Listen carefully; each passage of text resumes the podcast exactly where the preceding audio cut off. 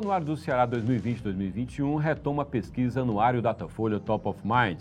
É a principal pesquisa do Ceará para medir a força das marcas. Como já fizeram ao longo de vários anos, o anuário contrata o Datafolha e vai às ruas saber o que os cearenses mais lembram em termos de marcas. São 20 categorias e mais a chamada Top do Top, que mede a mais lembrada, independentemente do setor.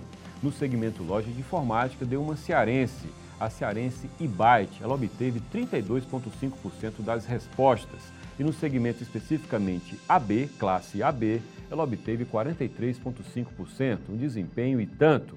No programa de hoje, eu converso com um dos sócios da Ibyte, o empresário Pedro Ivo Frota. Ele é diretor da Ibyte e vai falar conosco sobre o desempenho não só da Ibyte, mas o momento do varejo no setor em que ele atua. O programa do Anuário do Ceará 2020-2021 já está no ar.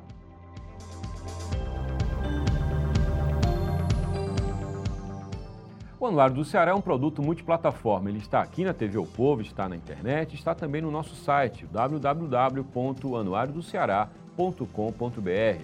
E nesse endereço você acessa todo o conteúdo do anuário. No impresso são 680 páginas. A gente traz conteúdo sobre política, economia, sociedade, sobre judiciário, sobre os municípios e traz também um conteúdo que é retomado esse ano e que é um dos destaques da edição, a pesquisa anuário Datafolha Top of Mind, uma pesquisa que mede as marcas mais lembradas. A pergunta do pesquisador, que esse ano foi feita por telefone, por conta da pandemia, é: quando eu falo na marca, ou melhor, no segmento tal, o que vem à sua cabeça? Quando esse tal foi loja de informática, deu a cearense e Byte 32,5% de lembrança, no índice geral e 43,5% no segmento AB. No programa de hoje eu converso com Pedro Ivo Mendes Frota, que é empresário, sócio-diretor da Ibite. Pedro, prazer recebê-lo no programa do Anuário, tudo bem? Tudo bom, Jocélio? Prazer é todo meu estar aqui com você novamente, conversando.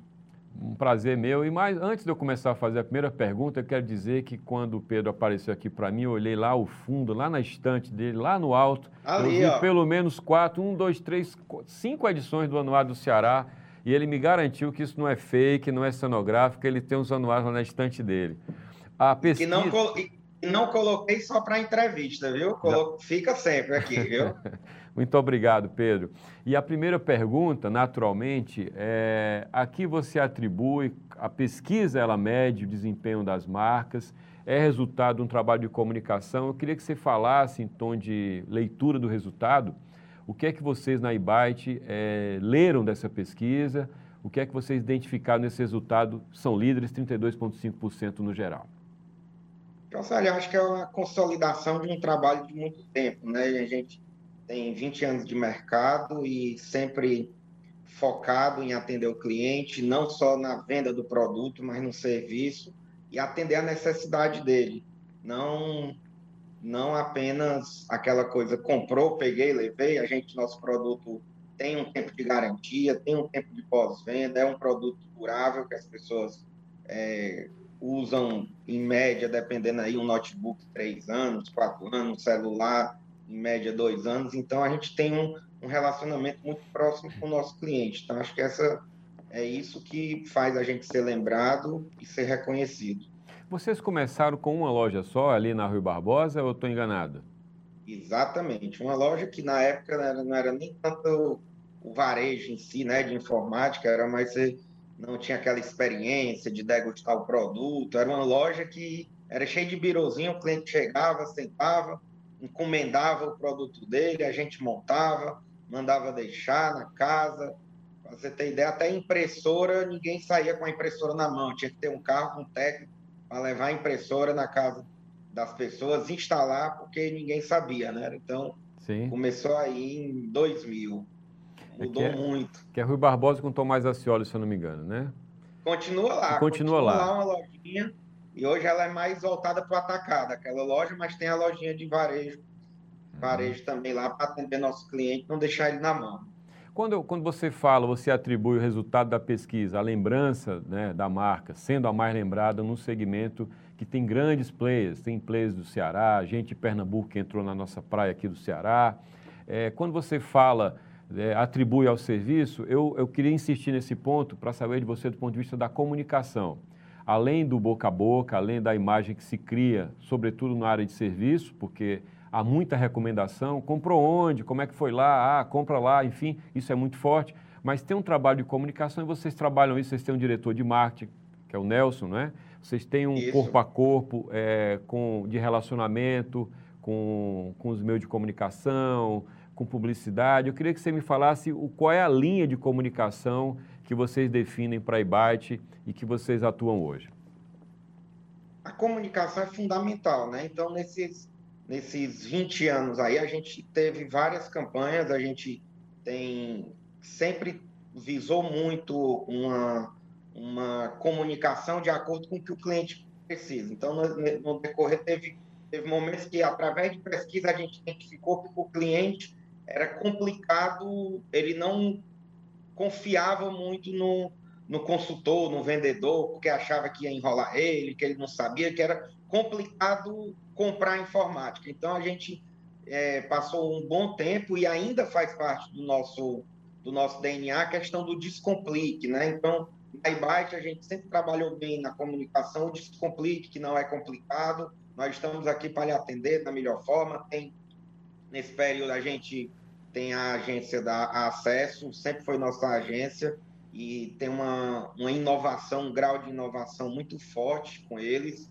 de propor novidades, sair da caixa. Em, em vários momentos a gente pegou, inovou, falou bem do que o cliente queria, o consumidor estava precisando, e sempre voltado para a confiança de que a gente está aqui para lhe atender e não só para lhe vender. Então, é, talvez esse seja o diferencial de outros players nacional que não tem a, assim, a gente costuma, não tem a proximidade, a empatia, o, o, o a flexibilidade com o cliente, entendeu? Quando você então, fala... os meios de comunicação são muito importantes, todos os canais, é, é TV, jornal, rádio, outdoor, muito mais forte é, veio nesses últimos 10 anos aí, todo digital, né? Então, é, tem que ter esse omnichannel até na comunicação, né? E aí você tocou no ponto, você tá com, você é a, acesso à sua agência há muito tempo, é isso? Isso. Desde o começo? Desde 2005. Ou seja, você tinha cinco anos de mercado, então, né? Mais ou tinha menos. Cinco anos. O começo, aí, né? na época não tinha. Foi a primeira agência nossa, na realidade, né? No começo você não, não tem agência, vai no filha ali, o que que acha, compra aqui um anúncio, compra outro, contrata o cara para fazer uma arte e tal. Então, à medida que a gente foi profissionalizando e precisando, expandindo, aí a Acesso chegou e de lá para cá muitas inovações, mudança, e é cada vez mais desafiador. Com, esse, com o digital, então, cada vez mais desafiador. A pandemia, então, mostrou aí que tudo pode mudar e rápido. E por falar em pandemia e rapidez, né, nessa mudança mais rápida do que o previsto, o que é que mudou para vocês do ponto de vista de ponto de venda? Muito. A gente já estava no digital, já estava no, já tinha o nosso e-commerce, já estava certo de mudar o nosso e-commerce, mudar de plataforma, então a gente e veio a pandemia. A, previsão de mudar o e-commerce era em maio, isso era um, um trabalho desde novembro a gente manteve a previsão mesmo com a pandemia, então a gente meio que trocou o motor do, do carro, do avião, com ele andando, e deu certo, sim, foi bom, óbvio que teve alguns percalços, algumas coisas, sempre tem quando você mexe em, em coisas de sistema, tudo isso, mas a pandemia nos ensinou que a gente precisava acelerar muito o digital. Teve períodos que a gente ficou vendendo 100% online, todas as lojas fechadas, Fortaleza, todo, e mais sete estados, a gente estava 100% fechado. Alguma uma ou outra cidade permitiu o drive-thru, aqui em Fortaleza, em alguns momentos a gente teve, depois veio o lockdown, teve que parar, e tudo, tudo no online, consultou em casa,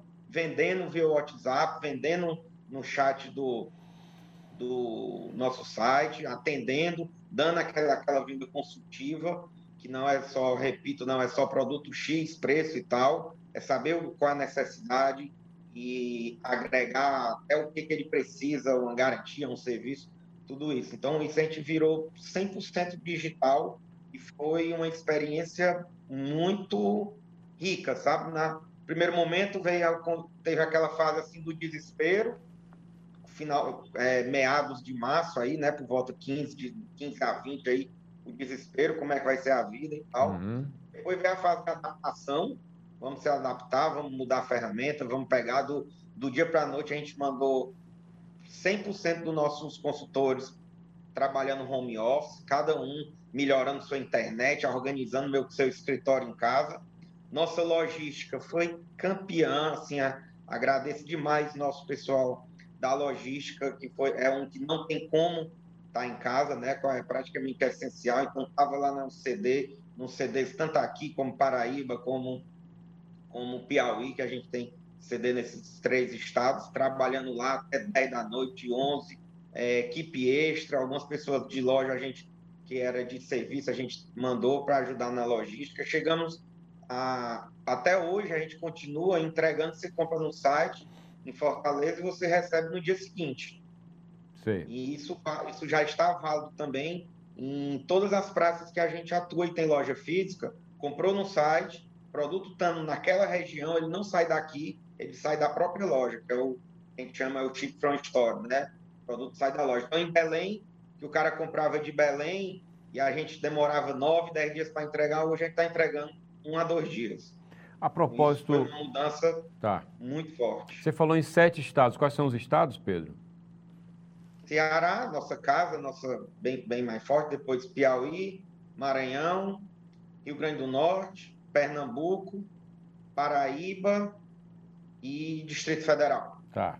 E aí eu, eu te pergunto o seguinte: o conceito de crescimento né, no varejo é um parâmetro importante. Historicamente, é a referência, ah, está em tantos estados, tem tantas lojas. São quantas lojas? São 42. 42 lojas, muita loja. E ao mesmo tempo em que isso é um indicador importantíssimo de presença física, a gente sabe que você mesmo tem outro canal que é o e-commerce, você está trabalhando o e-commerce. Qual é o cenário que Ibite, que é uma empresa que trabalha vendendo tecnologia, enxerga no horizonte? Até quando fará sentido abrir mais lojas? Consegue dizer uma coisa que a gente já há cinco anos atrás, seis, veio aquele medo de o e-commerce acabar com a loja física, né? E aí a gente pensando e, até em mercados bem mais maduros, Estados Unidos, acho que a visão que o Brasil, é, os Estados Unidos é um espelho para o Brasil, um, acontece lá, uma hora ou outra vai acontecer aqui. Antes era cinco anos atrás, agora está dois, daqui a pouco vai ser mais, bem, bem mais rápido. Então, não vai acabar a loja física na visão da gente. Vai diminuir, vai, porque é a comodidade, a coisa do online é, é muito forte, ela vai diminuir. Mas o omnichannel é a, a coisa que é o, o digital, né? O novo termo que a gente está usando muito, a mistura do físico com o digital é o que vai consolidar as marcas, consolidar a empresa em, em vários segmentos. No nosso, muito forte. Então, a, a gente isso se consolida cada vez. Boa parte da nossa venda do site, o cliente opta em retirar na loja. Ele Sim. quer comprar, não quer ir na loja para comprar tudo, compra no site, mas opta em retirar na loja.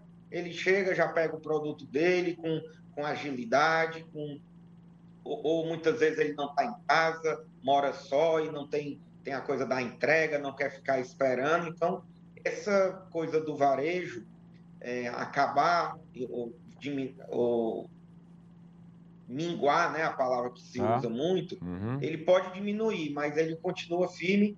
A gente, em plena pandemia, abriu uma loja em, em Brasília, um embate em Brasília, no Conjunto Nacional, porque acredita muito no varejo físico ainda. Em breve a gente está indo lá para o Eusébio, para o shopping, o shopping lá do Eusébio, é, assinamos assinamos há poucos dias lá com o Hamburgo e, se Deus quiser, a gente abre em outubro uma loja no Eusébio também. Então, o, a expansão continua, óbvio, visando sempre o omnichannel, é o físico e o digital. A propósito, você está em sete estados, né? São Paulo, as empresas de São Paulo costumam cometer o erro de achar que porque é, o Nordeste tem esse nome, o Nordeste é uma coisa única. Até historicamente eu brinco falando que o São Paulo pensa que o Nordeste é uma rapadura única, do Maranhão até a Bahia. Você que está em vários estados, você está no Ceará, no Piauí, na Paraíba, você falou no Maranhão, enfim, você sabe que cada estado tem uma cultura, tem um sotaque, tem hábitos, tem comportamentos, isso vale para qualquer segmento, cada um tem sua peculiaridade. Como é que Byte trabalha esses estados sem cometer esse erro que eu vou chamar de paulista?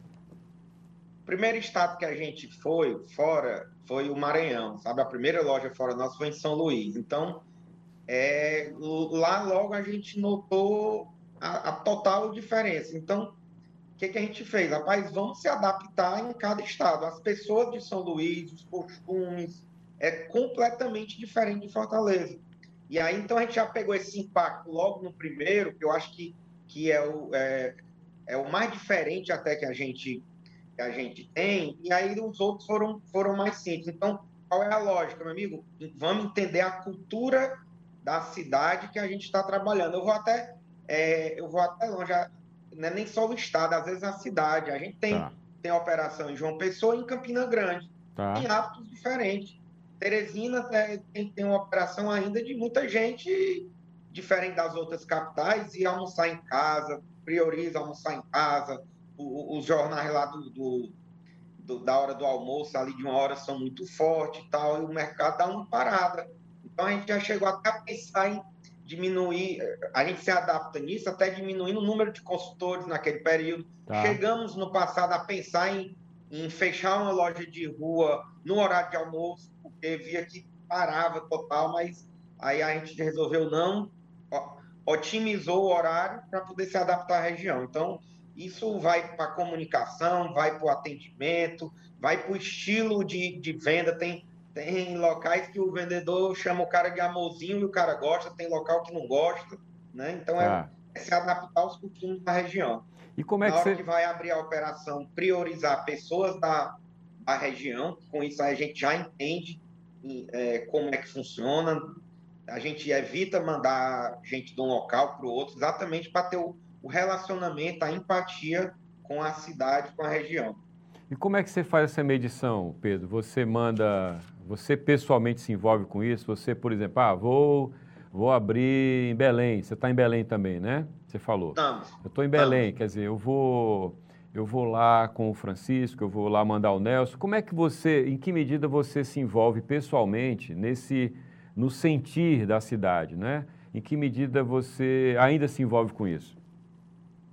Quem, quem é o mais rodador assim de nós três sócios, que a gente diz, é o custódio, é o cara que mais no, tem um fervilhão e não, não fica parado. Então ele vai rodando na frente, depois a gente vê, estuda mercado, estuda potencial para o nosso segmento. Faz pesquisa, de... né? Vocês fazem muita pesquisa, fazemos né? Pesquisa, fazemos uhum. pesquisa, quem são nossos concorrentes diretos e indiretos, quem a, que, que a gente quer saber também, como o público vê nosso concorrente, porque não, não adianta só o concorrente ser forte, vender muito e tal, mas também saber como é que o público vê esse concorrente, né? se gosta, se não gosta, qual é a deficiência dele, qual a o que, que o público quer para aquela praça, a gente estuda isso aí, e aí passa uns dois dias aí, em, a sua pergunta, onde eu me envolvo mesmo, é passando aí dois, três dias lá, que a gente comenta comendo sal antes de abrir, conversando, procurando ponto, conversando com um, com outro da região. Assim, a gente tem muito uma base de fornecedores que nos dão também como é o mapa aí da região. Um exemplo, Belém, que você citou, que é uma região norte e tal. Antes de ir, eu praticamente converso com todos os nossos grandes fornecedores, Samsung, LG, Dell, Lenovo, é, Motorola, tudo como é que é a praça, o que é, qual é o costume, o que, que vende, o que, que não vende.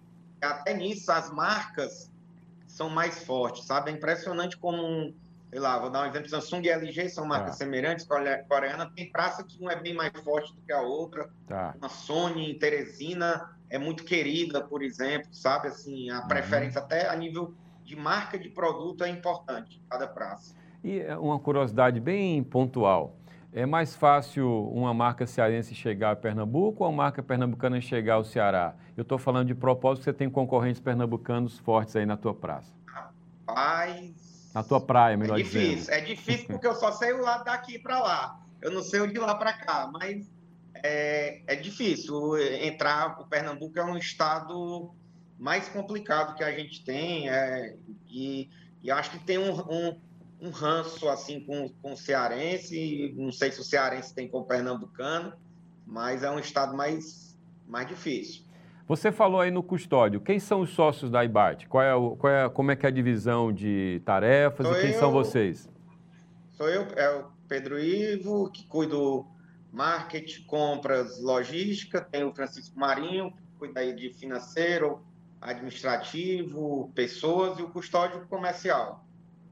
Tá. É, é venda, venda. Uhum. Ainda sobre esse momento que vocês estão vivendo e de, e de pandemia, Pedro, é, o que é que você aprendeu nessa fase agora de pandemia que você já considera como incorporado à empresa? O que é que mudou? Resiliência. O que é que mudou? Resiliência? Resiliência forte. A gente já tinha isso. Quem vive com tecnologia, quem vive de tecnologia, precisa ter isso, porque muda muito rápido. É, Para você ter ideia, a gente não vendia. O maior produto nosso em valor hoje de venda é smartphone. Então, você pensar que há, há alguns anos atrás não fazia parte da do nosso mix, né? Então, é, a resiliência é muito forte, a gente acreditar no, nos desafios, ir para cima, fazer acontecer. Eu acho que a pandemia deu uma, uma coisa muito forte na, nas pessoas. Primeiro gerou aquele, sei lá, meio que desespero na nossa equipe. E como é que vai ser e tal, todo mundo, até a gente, questão é, vários dias aí sem dormir, imaginando o que, que ia acontecer. Aí depois vai botando a cabeça para funcionar, vai vendo o que dá para fazer. É impressionante como as coisas na pandemia aconteceram numa velocidade que, se não fosse na pandemia, acho que não aconteceria, entendeu? Coisa que aconteceria normal em 15 dias, a gente fez em um, dois. Essa de todo mundo virar home office, encontrar uma ferramenta que desse para medir, que desse para ver, o pessoal trabalhar em casa com força, não na loja, é, é impressionante. Teve consultor nosso que, que vendeu mais na pandemia em casa do que ele vende média na loja. Por falar nisso, Pedro, é, o time de vendas, eu imagino que o grande desafio para quem trabalha com varejo é conseguir que a sua sensibilidade, a sua compreensão de que é preciso acolher o cliente, que é preciso entendê-lo, que é preciso fazer tudo que a gente sabe que o manual manda, não é? e, e que necessariamente quem está lá na ponta talvez não, não consiga traduzir o que você faria. Como é que vocês treinam o pessoal de vocês e como é que você mede esse desempenho deles? Mas a primeira coisa a gente ver o nível de, assim, se a pessoa é alinhada com os valores da empresa, sabe? Você consegue ver isso muitas vezes na nas próprias entrevistas, né? Mas nem sempre dá para pegar na entrevista, aí depois você vê no período de experiência a questão do alinhamento dos valores. Se a pessoa tem os valores que a gente que a gente tem, que a gente preza, que são, são as coisas do respeito para as pessoas, aos clientes internos, externos, a coisa de fazer o certo, de não ter a, a mentira, de não ter o se colar colou nisso daí, aí você consegue, depois que você identificou que ela tem esses valores, vem, vem aí uma, uma série de que a gente, que a gente usa muito. Treinar, treinar, treinar, treinar, treinar até 20 vezes, até a coisa entrar. É, funciona 100%? Não, nunca vai, vai funcionar 100% porque estamos lidando exatamente com, com pessoas, né? Mas a questão treinamento, treinamento de, de produto, de é, gentileza, de atendimento, de falar a coisa correta, e se eu não sei, peraí, eu vou perguntar, eu vou perguntar ao meu gestor. Cada gestor, você falou bem de comercial, cada gestor acompanhar sua equipe, ver, ser amigo mesmo da equipe, entender o pessoal ali, porque a gente acha que não, não, não tem muito aquela coisa de que o pessoal está fora do, do, profissional, a pessoa é uma só, se ela está com problema pessoal, ela não vai ter um rendimento pior no trabalho, não tem dúvida, se ela está bem consigo mesmo, com a família, ela vai, ela vai estar bem no trabalho. Então, a gente tenta se aproximar disso para gerar esse engajamento, sabe? De, de, saber como é que o colaborador está, como é que ele está se sentindo, como é que está o dia dele. Isso aí é muito importante para a coisa poder acontecer e ter, ter um resultado. Vocês tiveram que demitir muita gente na pandemia? Não, demitimos poucas pessoas.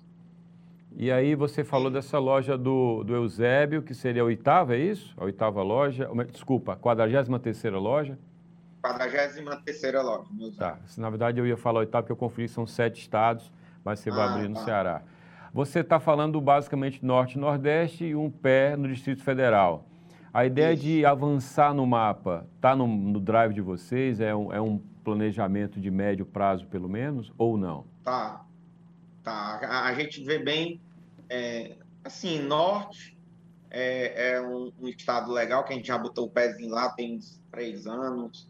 A Centro-Oeste é um outro legal. Não está ainda no mapa aí para Sudeste. Sudeste é, é um mundão grandão demais. O cara tem que ter tem que ter as costas bem mais largas para chegar lá chegando, né? Para não chegar não chegar falando fino.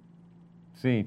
Aliás, por falar nisso, é, a gente sabe que grandes empresas, ou melhor, uma empresa quando fica maior, quando vai criando mais consistência, mais musculatura, ela está sujeita a ser assediada, a ser comprada, a ser incorporada. E aí o, o sonho de, de se tornar grande, ele é, se não interrompido, mas ele muda, porque você passa a ser um acionista minoritário. Estou falando do embate da vida, vir a ser procurado, enfim, fechar o um negócio com um player maior e vocês passaram o controle adiante. Esse assédio já houve, há, e o que é que você pensa dessa possibilidade no futuro?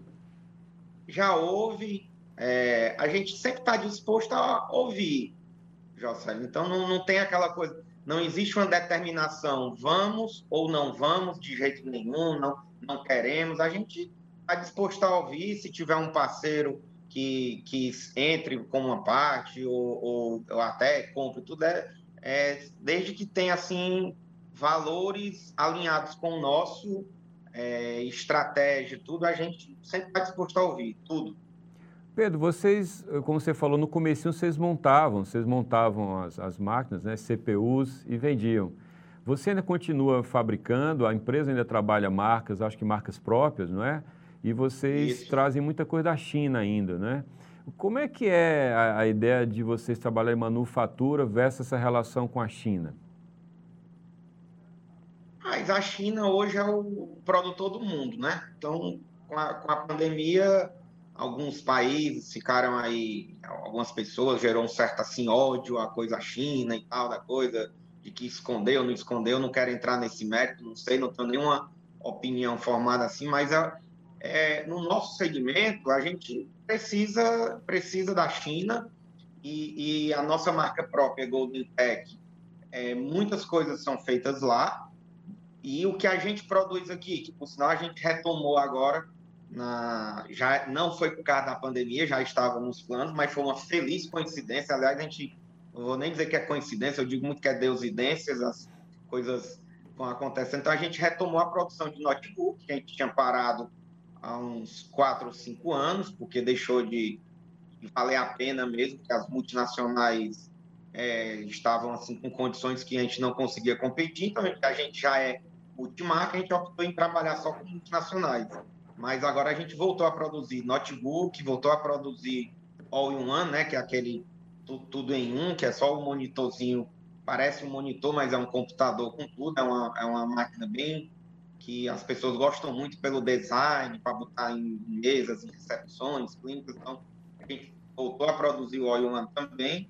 E o mini PC, que é um computadorzinho que é praticamente um quadradinho assim de, tá. sei lá, acho que 7 centímetros uhum. por 7, você coloca atrás do monitor. Uhum. Também voltamos com ele. Você fabrica e no Ceará? Desktop, você monta no Ceará, é isso? Montamos no Ceará, tá.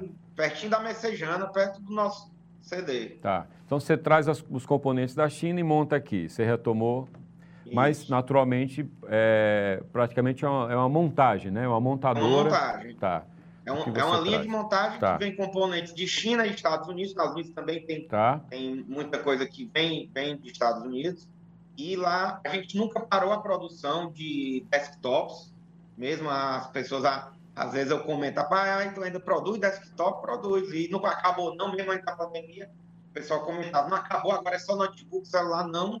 Tá. E como a demanda, em certa forma, diminuiu do desktop, a gente, outros concorrentes foram fechando, fechando, então a gente conseguiu manter nesse período uma linha de produção ali de seus 3, 4 mil desktops mês, não teve queda, e agora na, na pandemia, com a procura pela digitalização, a gente foi, o nosso segmento não vou dizer que foi, que foi beneficiado pela demanda que aumentou muito. Né? Primeiro Legal. com o home office, depois com o homeschool. Maravilha. É uma coisa que o computador voltou a ser um computador com PC, né? um personal computer, voltou a ser um para cada pessoa, porque antes da pandemia era quase que um para casa claro. e todo mundo se adaptava com ele, né? Pedro, infelizmente nosso tempo acabou. Esse assunto varejo, tecnologia renderia mais um programa. Infelizmente o tempo acabou. Parabéns então à iByte pelo primeiro lugar na categoria informática, loja de informática na pesquisa anual Datafolha. Muito obrigado, Pedro. Obrigado, José.